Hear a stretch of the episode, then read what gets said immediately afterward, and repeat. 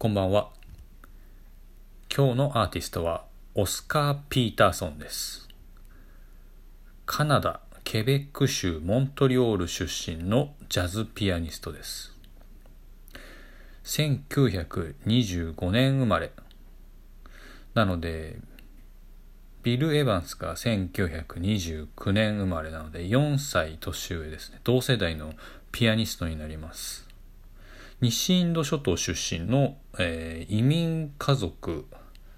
として、えー育ってますね。で、5歳から父親の影響でピアノとトランペットを始めると。で、そのうちに、えっ、と、病気を患ってトランペットが、えー結核でしたっけね。えっ、と、トランペットを諦めてピアノに専念をすると。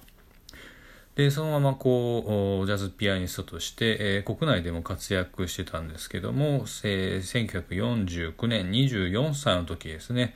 えーとアメリカに進出しまして、まあ、数々の著名なアーティストと共演して、えー多くのレコードが、えー残っています。で、うん、2007年、うん結構最近ですね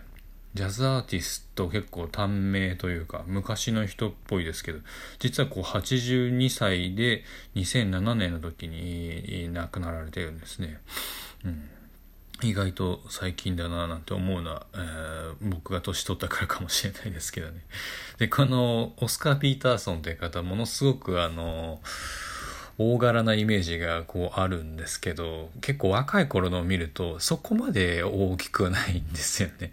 でなんだかこう見てると年々大きくなってってるというか晩年ももうまあまあなおじいちゃんなのにまあ洋服もまあ大きめのね結構かっこいいスーツなんですけどまあ多分あれ日本だったら坂膳じゃないと買えないサイズですね坂膳でも怪しいっていうか あの、あれですね。あの、大きいサイズのスーツのお店ですね。石津、い石ちゃんがあの、多分昔 CM、CM っていうか広告とやって、今もやってんのかな？あれやってたやつですね。で、オスカー・ピーターソンさんね、そのすごい、もう本当にでかいんですよ。本当に。でかさの、本当どんくらいでかいかっていうと、あの、カメラワークで後ろからこう撮られちゃうと、もうグランドピアノがね、全く見えないですよ。それくらい、あの、大きいんですけど、まあ、その大柄とは裏腹にというか、まあ、ものすごい超絶技巧、超絶技巧ですね。が有名なんですね。ほとんどミスタッチしないんですけど、なんていうんですかね、もう、でも、その巨漢から繰り出される正確無比な強靭なこのタッチですかね。一音一音の粒立ちがとんでもないんですよね本当に。なんか同じピアノ弾いててもあんな音を出せるわけはないなって感じです。当然ですけどね。ピアノを弾いてたことありますけどあれはそ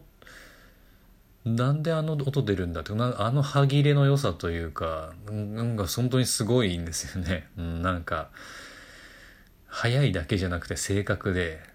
もうもうね音数も多いしあのーそのままねあのメガデスとか入ってもね 全然違和感ないくらいの超絶技巧ですよもう。そのままメタルのねあのギタリストと共演してる時もあるんですけど、まあ、もちろんジャズギタリストですけど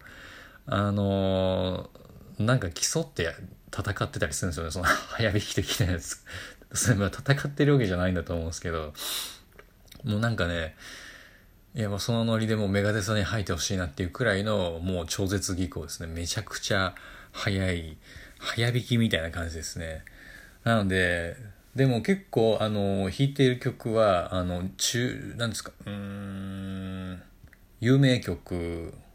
王道みたいのをたくさん弾いててまあ僕そんな知識ないので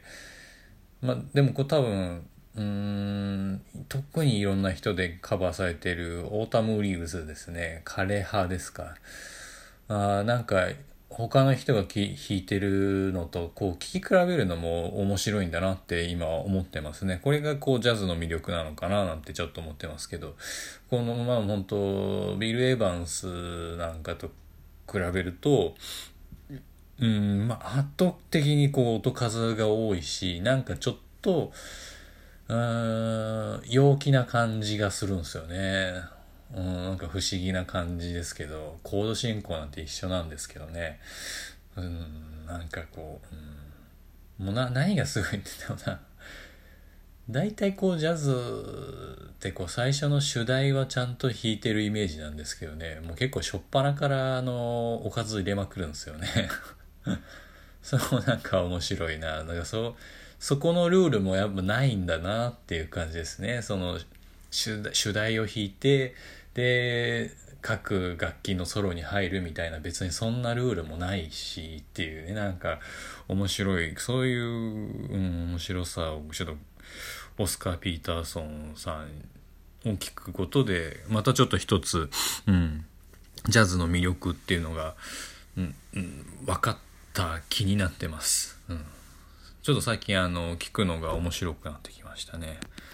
今まで聞くのがつまんなかったのかって言ったんですけど、でもやっぱ知識があった方が、これ絶対面白いなとは思ってますね。うん。で、こう聞くほどに知識がついて、ああ、その人とこの人とがこうつながってみたいな、そのやっぱこの歴史背景がね、こうつながってくると、より、うん、楽しめるんだろうなって思ってたら、やっぱそうかも、その通りかもしれないですね。美術品なんかと一緒かもしれないですね。まあなんかすごく、うーん、なんか長く楽しめる音楽だからこそ今もいろんな人がこう聞いてるんだなってちょっと思ってます。